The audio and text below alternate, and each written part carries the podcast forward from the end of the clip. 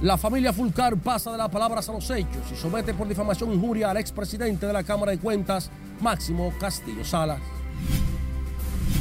Vuelven a aplazar caso de coronela que agredió defensor del pueblo. Alarma en Santiago tras hallazgo de hombre decapitado. Identifican cadáveres de hombres amordazados en Pedro Brand temperaturas podrían rondar los 2 grados Celsius asociadas al primer frente frío en cruzar sobre República Dominicana. En el plano internacional, policía italiana detiene al jefe de la mafia Matteo Mezzina Denaro tras 30 años prófugo. Y en China, explosión deja 5 muertos y más de 30 heridos.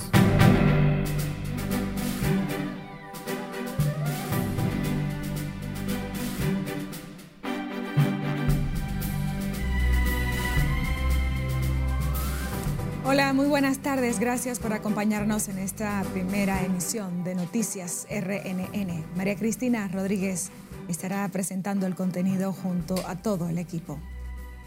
El exministro de Educación, Roberto Fulcar, sometió por difamación e injuria al expresidente de la Cámara de Cuentas, Máximo Castillo Salas, quien denunció que el ex jefe del Ministerio de, de Educación y también ex jefe de campaña del PRM, habría recibido 15 millones de dólares. Nelson Mateo está en directo con más. Muy buenas tardes, Mateo. Muy buenas tardes, tal como tú afirmas, la familia Fulcar ha decidido pasar de las palabras a los hechos y con el sometimiento de este exfuncionario aseguran que vendrán otros de continuar con la campaña de descrédito en contra de su hermano, el exministro de Educación, Roberto Fulcar. La querella con constitución en parte civil fue interpuesta por Julito Fulcar en representación de su hermano Roberto por ante la Procuraduría Fiscal del Distrito Nacional, en la que se acusa a Castillo Salas de violar los artículos 367 y 371 del Código Penal. Así, el artículo 21 de la Ley 53-07 sobre crímenes y delitos de alta tecnología que tipifican y sancionan la difamación cometida a través de los medios de comunicación. Tal vez él no es el único que ha estado difamando a Roberto Fulcar, pero nosotros abrigamos la esperanza porque tal vez él sea el payaso de esta obra que se está montando y quizás nosotros a través de él podamos llegar también a los dueños del circo, porque a partir de este momento, y tal y como yo lo había anunciado, todo aquel que difame al compañero, al hermano, a nuestro familiar, a Roberto Fulcar o a uno de nosotros, va a ser sometido a la justicia para que demuestre las infamias, las injundias que pueda vertir contra cualquiera de nosotros. La familia Fulcar, que tiene como abogado apoderados a los licenciados Melania, Ingrid Hidalgo Martínez y Edwin Acosta, solicita en lo penal la máxima sanción prevista en la ley 53-07 y en lo civil una indemnización de 10 millones de de pesos. Nosotros entendemos que las personas tienen derecho a hacer uso de los medios, pero deben hacerlo de manera eh, responsable y cuando ya incurren en difamación e injuria deben caerle el peso de la ley. En la querella se señala que Castillo Salas alegó y afirmó a través del programa de YouTube denominado Las Exclusivas de José Peguero que Roberto Fulcar a raíz de su reciente viaje a Estados Unidos pues habría tenido contacto con autoridades norteamericanas con fines de ofrecer informaciones sobre acciones del narcotráfico en favor de la campaña de personalidades, funcionarios del gobierno y actual legisladores. Y en la que estamos formalmente acusando a Máximo Castillo de difamación contra Roberto Fulcar para que nos veamos en los tribunales y entonces él demuestre las mentiras, las calumnias que se ha inventado contra Roberto, porque a partir de ahora se acabó esta cosa de querer seguir jugando con la honra de gente que lo que ha hecho es trabajar por la República Dominicana. En concreto, la querella sostiene que Castillo Salas imputa a Roberto Fulcar de colaboración con las autoridades judiciales de Estados Unidos en los procesos seguidos al exalcalde Yamil Abreu y al diputado Miguel Gutiérrez, actualmente privados de libertad en ese país, sobre un supuesto intercambio de dineros provenientes del narcotráfico.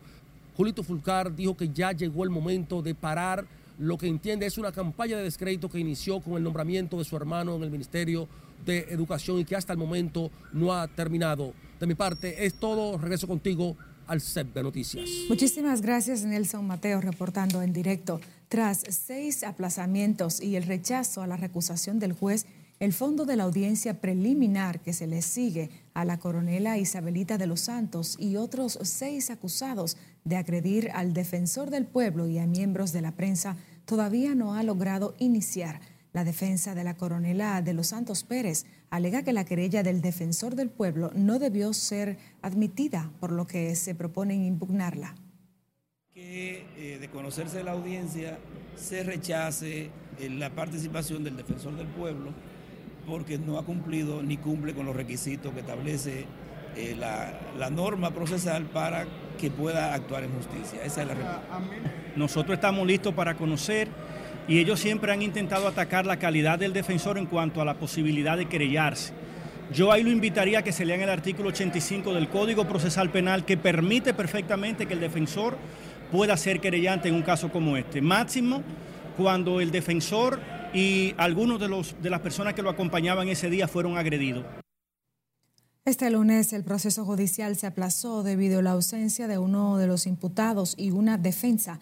El caso que se conoce en el primer juzgado de la instrucción del Distrito Nacional continuará el jueves a las 2 de la tarde para dar inicio a la lectura de la acusación. Nos vamos a Santiago, donde las autoridades continúan las investigaciones del caso de un hombre que fue hallado decapitado y quemado en el residencial Don Jaime este fin de semana y que ha provocado alarma en la ciudad. Junior Marte nos dice más.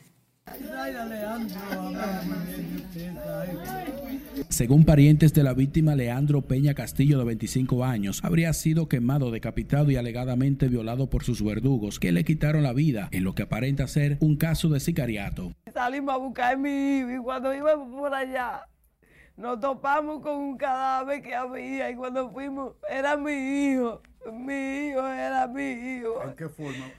Ellos lo quemaron, le dieron palo en la cabeza, ellos le dieron, le hicieron de todo. Yo no sé si lo violaron porque el pantalón lo tenía abajo en el suelo también. Y, mi hijo estaba tirado en el suelo así.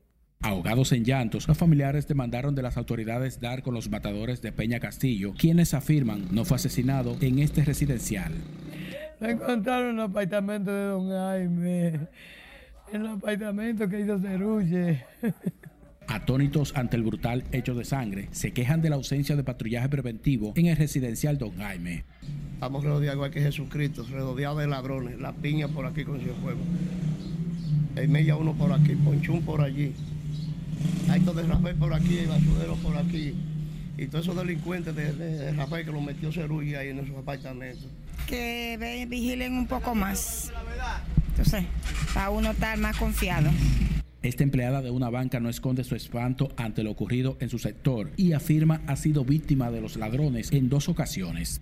Aquí la, policía cuando pasa eso de cada año un día. No hay seguridad. ¿Qué, usted, qué, ustedes le piden a las autoridades? Más seguridad, que anden más en la calle. Porque ya me han atracado dos veces aquí. ¿Qué te llevaron? Me llevan mi teléfono y dinero. El cadáver fue hallado en estado de descomposición y fue sepultado de inmediato, mientras las autoridades comunicaron que el caso se investiga, aunque se presume que tiene que ver con asuntos del narcotráfico. En Santiago, Junior Marte, RNN. Seguimos con más. Fueron identificados los dos cadáveres que se encontraron amordazados y con impactos de bala en el sector de Pedro Brand. Las víctimas, Sandy Lorenzo Montero y Sariel Álvarez Lorenzo, cuyas muertes, según la hipótesis de los investigadores policiales que se presentaron en el lugar para iniciar las pesquisas, podrían tratarse de un ajuste de cuentas en la calle Salomé Ureña, detrás del Liceo General Gregorio Luperón del sector 27, en el municipio de Pedro Brand, provincia Santo Domingo, fueron encontrados los cuerpos violentados. Hasta la mañana de este lunes no había emitido una nota oficial relacionada al doble crimen la institución. Se supo que varias personas habrían sido interrogadas y familiares de las víctimas entrevistadas.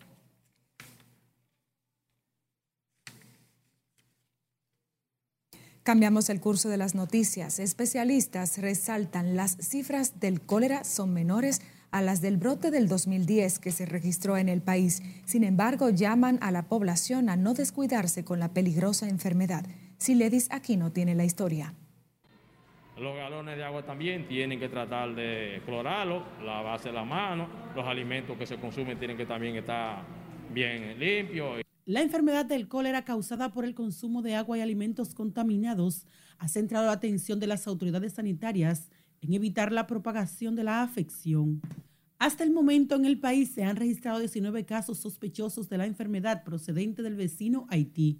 Eh, en el 2010 la diferencia es bastante grande, porque en aquella, aquellos momentos hubo muchos casos, no tenemos la estadística ahora, pero la podemos buscar, y ahora solamente tenemos algunos casos. Como quiera que sea, es una situación que hay que prestarle atención. La mayoría de los casos de cólera han sido detectados en el sector La Sursa del Distrito Nacional, intervenido ya por el Ministerio de Salud Pública junto a varias entidades estatales para contener la bacteria. Los especialistas recomiendan redoblar las medidas preventivas que, hay que medir los niveles de cloración de las aguas, de los camiones cisternas que le venden agua a, la República Dominicana. Y hay zonas empobrecidas que compran agua sin ningún control, esa agua la, acumulan, la almacenan en galones, en tanques, en lata, en cisternas, y eso también son caldos de cultivo para generar contaminación del agua.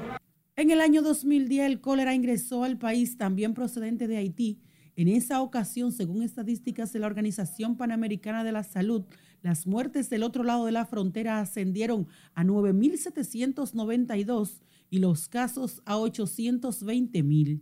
En el 2010 eh, habían más casos que ahora, si lo vamos a comparar. Pero no podemos llegar a esa cifra también porque es un problema para el país. Eso es eh, menos condiciones de trabajo, menos calidad de vida, deterioro de la familia. O sea, hay muchas cosas que, que encajan cuando una persona se deteriora por una enfermedad. Mientras aquí en República Dominicana fallecieron 400 personas y 28 mil contrajeron la peligrosa enfermedad del cólera, en la actualidad las autoridades de salud no tienen registro de decesos y solo 19 casuísticas. Sila Disaquino, RNN.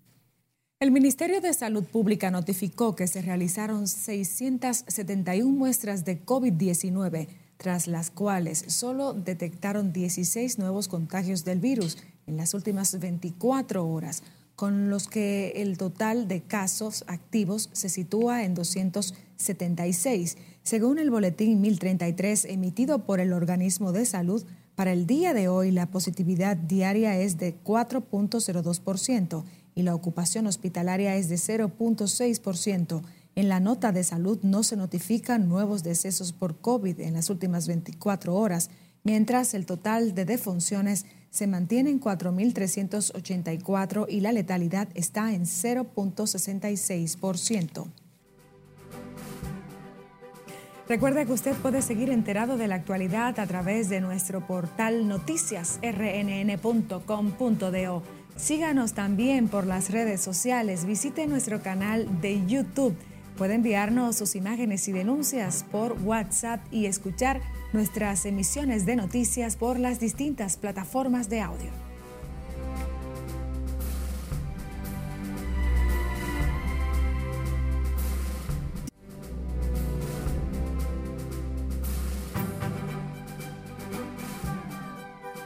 De regreso con las internacionales, Nepal declara un día de luto por los 72 muertos que llora tras incendiarse un avión con 68 pasajeros y cuatro tripulantes. Cesarina Ravelo aborda este y otros temas en el resumen de RNN.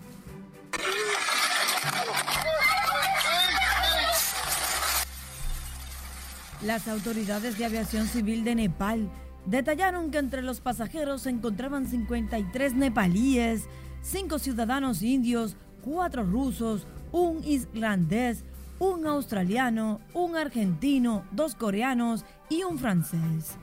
En vano, rescatistas trataron de sofocar el fuego entre los restos del aparato. propulsado por dos motores turbohélice. Por el momento no se conocen las causas del accidente. La aeronave, un ATR-72, se estrelló 20 minutos después de despegar de Katmandú cuando se dirigía al aeropuerto del distrito de Pokhara, un centro turístico muy popular del país, a unos 200 kilómetros al oeste de la capital nepalí. Murió otra persona vinculada con las manifestaciones que se vivieron en Perú, cuya víctima completa 50 muertos, cerca de 100 carreteras bloqueadas, mientras continúa el llamado de protestas para este lunes. De su lado, el gobierno amplió el estado de emergencia por 30 días en Lima, Cusco, Callao y Puno para frenar a los manifestantes y autorizó a los militares intervenir junto a la policía para resguardar el orden público.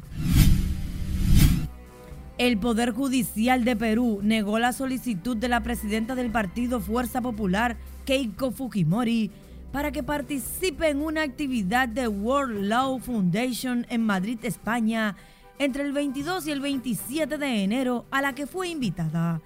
El juez Víctor Zúñiga adoptó la medida atendiendo una acusación fiscal de más de 30 años de prisión en contra de Fujimori.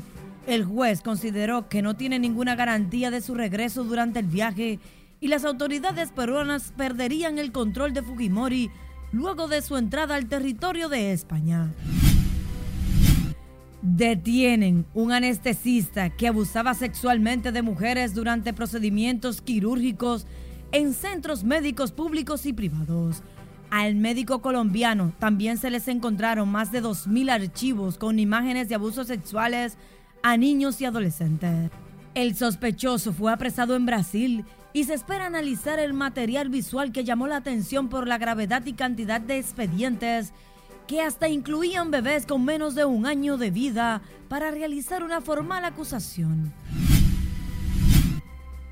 apresan al considerado jefe supremo de la mafia en Italia, de Matteo Messina Denaro, que había sido buscado durante tres décadas. El hombre más buscado de Italia concluye con una historia de sangre, poder y del hermetismo que le había protegido durante 30 años.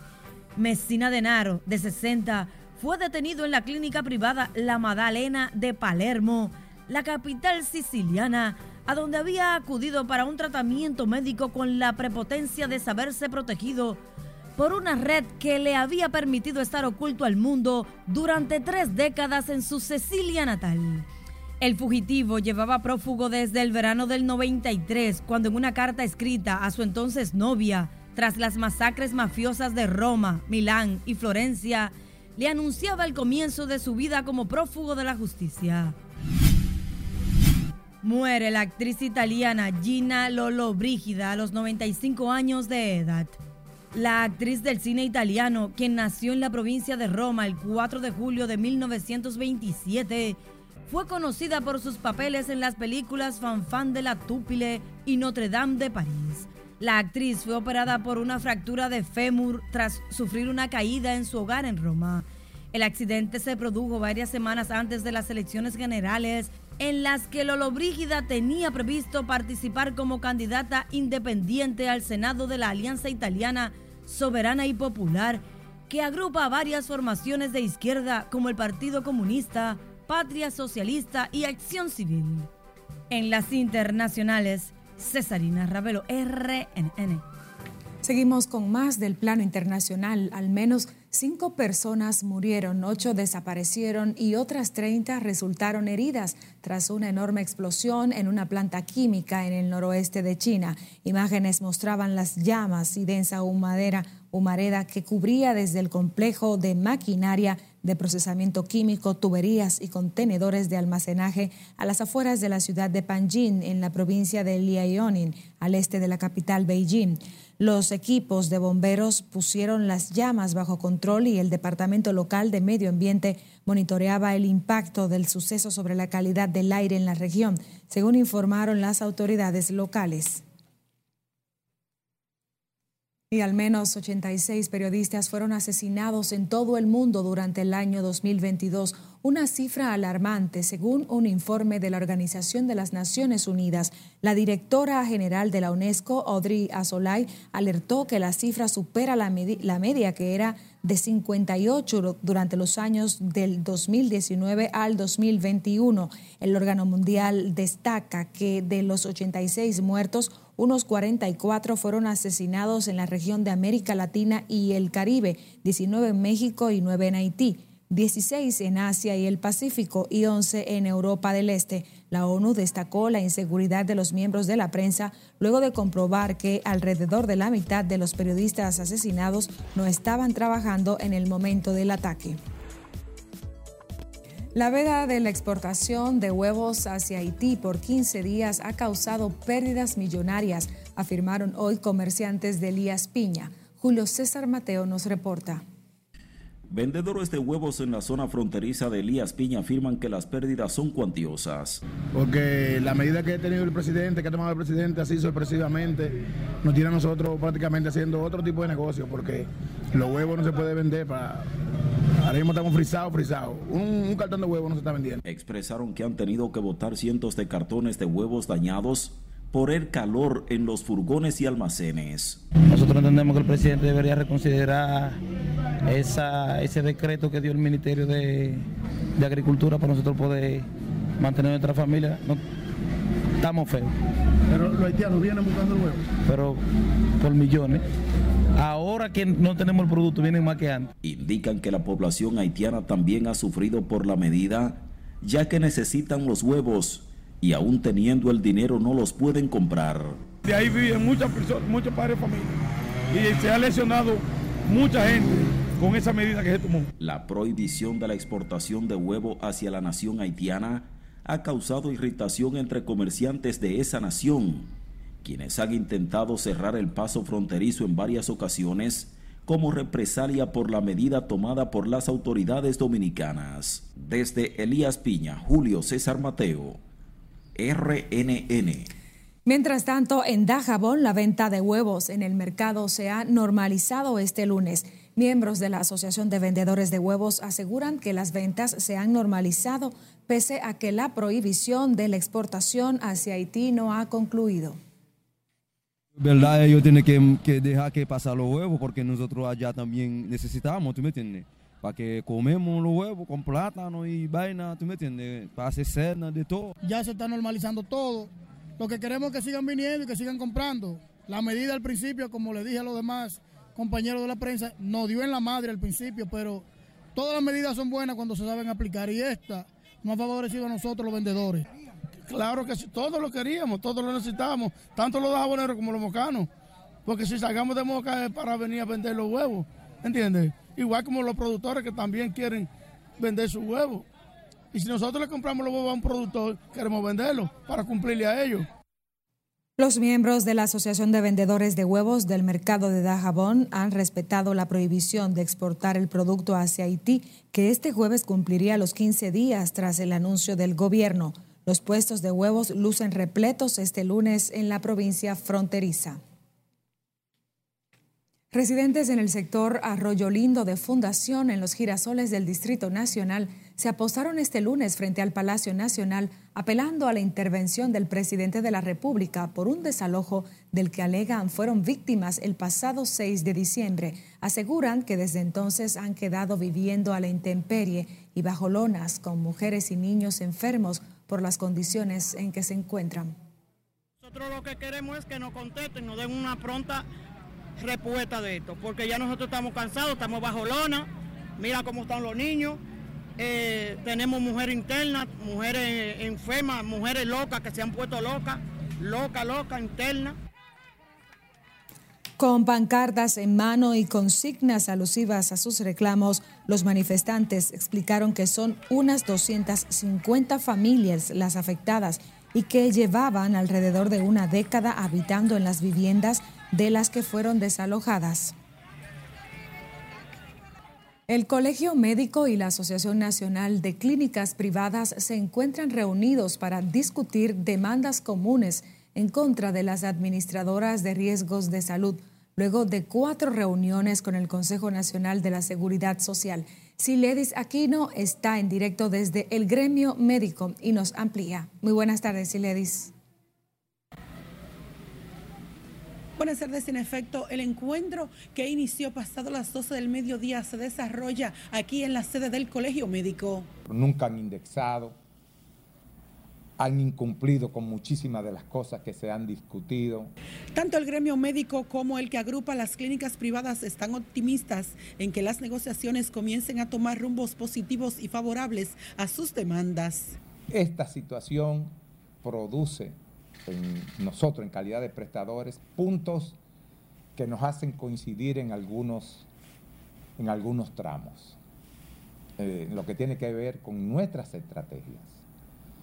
En el día de hoy, dado el hecho de que se han producido varias rondas de negociación, en el caso nuestro cuatro, creo que ellos también cuatro o cinco, eh, hemos entendido que es importante que nos encontremos para acercarnos todavía más frente a la administradora de riesgos de la salud, quienes mediante esa práctica que han tenido durante 15 años de existencia del Seguro Familiar de Salud, han relegado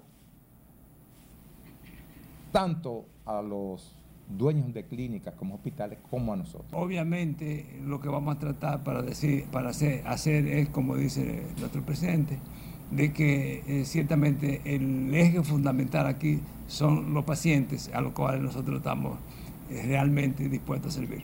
El conflicto entre las ARS, el Colegio Médico y Andeclip impacta a 4.7 millones de cotizantes de la Seguridad Social. El Colegio Médico y Andeclip también coinciden en que la Ley 8701 sobre Seguridad Social debe ser reformulada. Hace años nosotros venimos luchando por que se cumpla inclusive eh, la ley 8701 como algo táctico creemos que se debe hacer ahora, pero estratégico nosotros hemos manifestado juntamente con el Colegio Médico que debe ser cambiada de la A a la Z. Hasta el momento los calenos mantienen suspendidos los servicios a seis administradoras de riesgos de salud de 22 con las que tienen afiliación. El próximo miércoles, el Colegio Médico y Andeclit volverán a la mesa del diálogo en el Consejo Nacional de la Seguridad Social para tratar sus demandas de mejoras, tanto para los médicos como para las clínicas privadas. Por el momento son los detalles que les tengo retorno con ustedes al set de noticias. muchísimas gracias, Iledis Aquino, por reportarnos en directo. Nosotros nos vamos a comerciales y retornamos con más de la actualidad.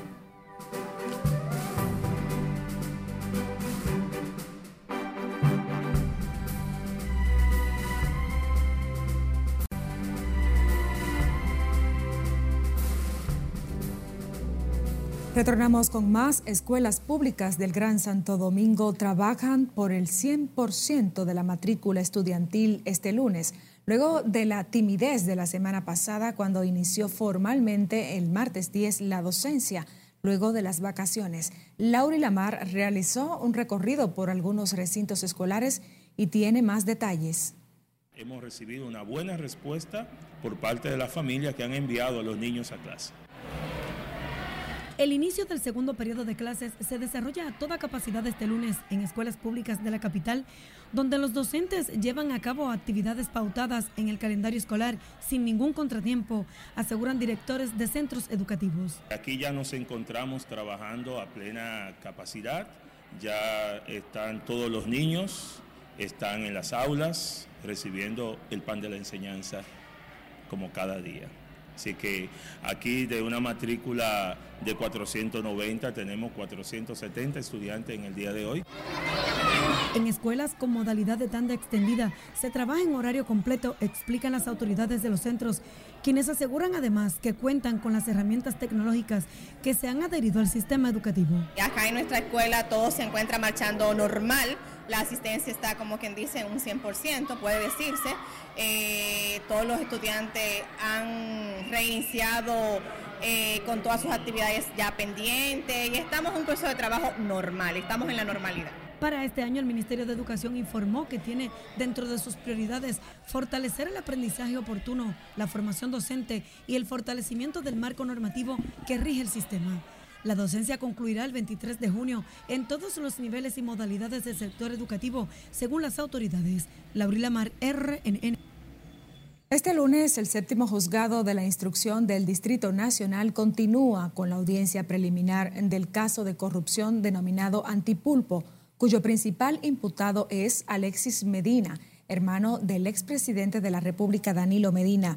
Hoy los abogados de las siete empresas vinculadas al entramado de corrupción presentan sus alegatos de defensa para desmontar las acusaciones que les hace el Ministerio Público. Se tiene previsto que tan pronto concluyan los alegatos de defensa de las empresas, se presentarán varios acuerdos a los que han arribado con algunos de los imputados, según informaciones del Ministerio Público. El primer frente frío de la temporada frontal de este año seguirá generando temperaturas agradables en todo el país, así como lluvias débiles y ráfagas de viento en las próximas 48 horas, informó la Oficina Nacional de Meteorología. El fenómeno que cruza directamente sobre el territorio dominicano se encuentra al este de Puerto Rico y según la ONAMET, su masa de aire fría y con menor contenido de humedad empuja por un sistema de alta presión y dominará las condiciones del tiempo en los próximos días. Se espera una masa de aire fría polar sobre el territorio nacional que es empujada por un anticiclón que domina todo el Caribe central. Eh, se esperan estas temperaturas en horas de la noche, la madrugada sean bastante agradables sobre el territorio nacional. Para mañana este mismo panorama meteorológico vamos a tener muchas horas de sol, poca nubosidad sobre gran parte del territorio nacional. La ONAMED solo pronostica lluvias débiles y dispersas hacia las regiones norte, noreste, sureste, la cordillera central y el valle del Cibao durante el transcurso del día y de la noche.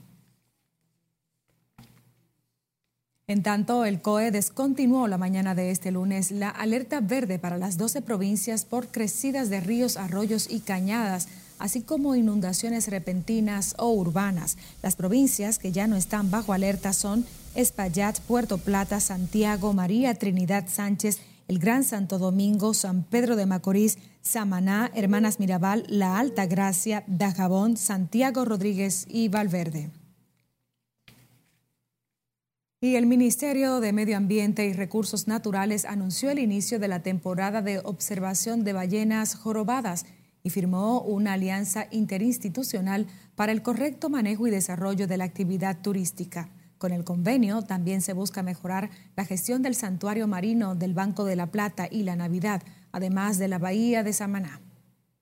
La actividad regulada en este caso se denomina temporada de observación de mamíferos marinos tienen como objeto, como objetivo principal, la observación ecológicamente responsable de ballenas, además del uso de recursos de manera sostenible, promoviendo la participación activa de todos los sectores sociales, especialmente los sectores de las comunidades locales, garantizando la conservación y uso ecológicamente sostenible del santuario mamífero, de mamíferos marinos mediante un sistema de monitoreamiento. Las ballenas jorobadas atraen turistas a las costas norte cada año desde el 15 de enero al 31 de marzo con sus danzas y saltos al migrar desde el Atlántico Norte, Groenlandia, Islandia y del Santuario Hermano en Massachusetts a aparearse en las cálidas aguas caribeñas. Según las autoridades, la observación de las ballenas jorobadas representa un impulso al ecoturismo de la República Dominicana y se espera superar los más de 100.300 turistas nacionales y extranjeros que se dieron cita el año pasado.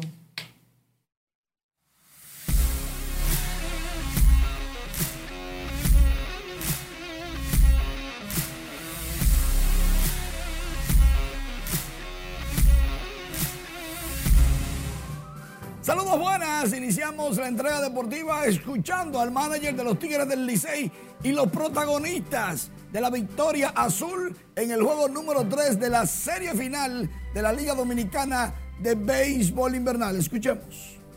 Sí, eh, ha estado tirando bien, o sea, Emil ha, ha pichado sumamente bien toda la temporada, así que eh, él se puso un spa que uno consideraba que él podía hacer el trabajo. Estamos tratando de, cambiar, estamos mirando a ver si Bruce Hall tira el martes y tenemos a Hernández para tirarle el, miércoles.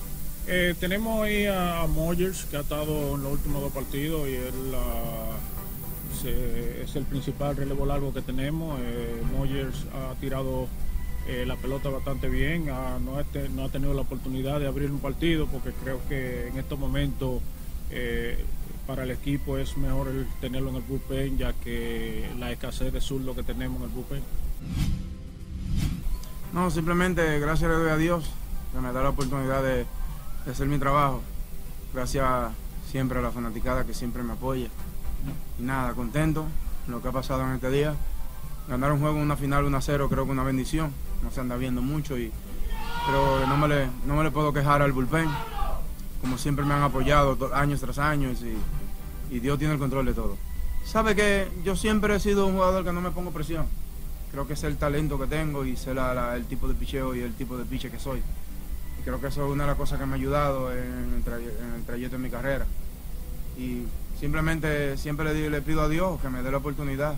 Creo que es una oportunidad que, que no todo picho la tiene y creo que hoy en día le doy gracias a él que, que me la dio. Simplemente no te voy a mentir, yo nunca entro a, un, a un juego con un plan. Siempre trato de, mirar los bateadores, que ellos me pueden enseñar, que, que ellos me, que ellos me enseñan que pueden estar buscando. Yo creo que eso es una de las maneras que he aprendido ya, como te dije, en el trayecto de mi carrera, que me doy cuenta qué tipo de picheo cualquier bateador me puede estar buscando. Y qué pasa, que le tiro el contrario. Eh, jugar el juego, el juego pequeño, que eso es lo importante del juego. Eh, la defensa que tuvimos hoy fue fenomenal, eso es importante. Eh, y el batazo salió también bueno en el momento oportuno. Y, el, equipo pillando a uno, eh, la armonía, la pasión que teníamos nosotros, yo creo que eso fue mayormente la clave del juego. No, en ese momento yo estaba buscando un picheo que esté en la zona, realmente, para, para poner la bola en juego por lo menos. Eh, y gracias a Dios el muchacho me tiró el cambio, lo dejó jangueado y, gracias a Dios pude conectar el batazo que se necesitaba en el momento. No, simplemente tú sabes que es un juego, eh, alta- al- tiene su alta, tiene su baja, simplemente estoy en mi, en mi momento, en mi momento que, que- que- está mal. Eh, esperemos en Dios que los, en los dos juegos que nos faltan, que Dios mediante con dos juegos que faltan vamos a ganar. Eh, pero seguir aportando mi- en el juego y aportando mi granito de arena. Picheo, aquí viene, está El conectando resumen, batazo. el resumen, después del excelente juego de Sergio Alcántara y su remolcada en el cuarto episodio fue picheo. Consistente. Smil Rogers y el relevo de los Tigres del Licey cerrando con su estelar Jairo Asensio. Juego 3 se terminó 1 a 0. Blanqueada número 12 en la postemporada. Esto nunca se había visto. Descanso este lunes, juego 4 en San Pedro de Macorís en el Estadio Tetelo Vargas este martes. Las estrellas buscando empatar. El Licey trata de colocar a los verdes entre la espada y la pared. Realmente no me parece adecuado ni correcto, pero en el Estadio Quisqueya Juan Marichal habían casi 16 mil personas. Los bleachers eran gratis para el que fuera vestido de azul. Y habían personas sentadas hasta en los pasillos, escaleras, uno encima de otro, dos en una silla, en fin. Pero, ¿qué tal si calentamos la pelota?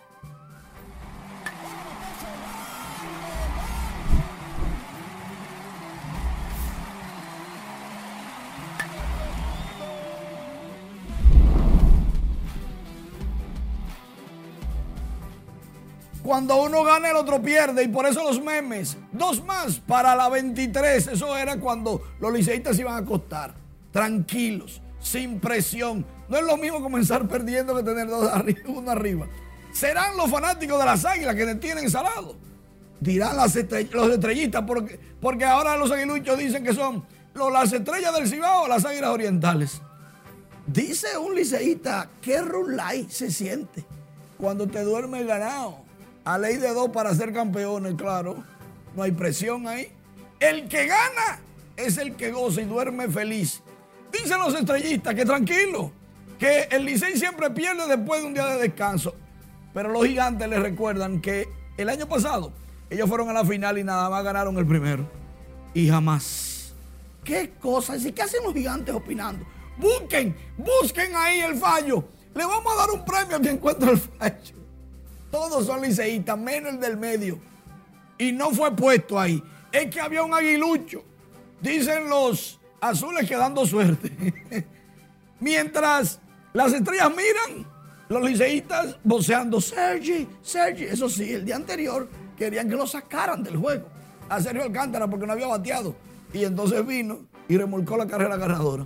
Seguimos con muchas cosas que están en las redes sociales y calentamos la pelota con esto. Franklin Mirabal recibe el premio internacional, es el narrador del año de los premios latinos. Estos premios tienen 22 años en Estados Unidos, Nueva York y Los Ángeles. Y Franklin Mirabal fue elegido a unanimidad como el narrador latinoamericano del año 2022. Y realmente, realmente, a pesar de que muchos no les gusta, ha revolucionado la narrativa del béisbol, pasándolo a animador del béisbol. Más de 200 jugadores han sido fichados para el béisbol profesional con bonos millonarios. Y Felestein, de los marineros de Seattle, es el nuevo supermillonario, el mejor bono de los dominicanos. 4.9 dicen unos, 4.6 dicen otros. Ahora todos sí concuerdan que son más de 4 millones de dólares. Y él todavía no ha tirado la primera pelota como profesional y ya está cómodo y tranquilo, asegurado a su familia. Pero son muchos los que lo han logrado. 27 fueron firmados por Baltimore y todos los equipos le han ido de maravilla. Muy bien en esta cosecha del 2023. En nuestra página web rnn.com.de tenemos un artículo sobre Nadal que ganó en Australia con apuros, pero ganó. El Licey toma ventaja de la serie final. LeBron James llegó a 38 mil puntos. Está muy cerca de ser el máximo anotador de la NBA, pero perdió el juego. Sigue el torneo de baloncesto superior en Higüey. En la NFL ya avanzan Buffalo, Gigantes de Nueva York y los Cincinnati Bengals a las series divisionales. El Barcelona gana su Supercopa número 14, le ganó al Real Madrid 3 por 1. Emilio Bonifacio recibió su trofeo de MVP y 100 mil tululuces. Esto es el MVP del round robin. Cuatro prospectos de la Academia Mícalo Bermúdez fueron firmados, entre ellos, entre los 27 de Baltimore. Frankie, Frankie Montaz tiene problemas en el hombro, está retrasado en su preparación invernal, pero usted puede ampliar las informaciones en nuestra plataforma de redes sociales, Noticias RNN. Tenemos de todo, aparte de deportes, economía, internacionales, política, en fin. De todo. Un contenido variado especialmente trabajado para usted. Nosotros despedimos esta primera emisión de Noticias RNN. María Cristina Rodríguez informó. Buenas tardes.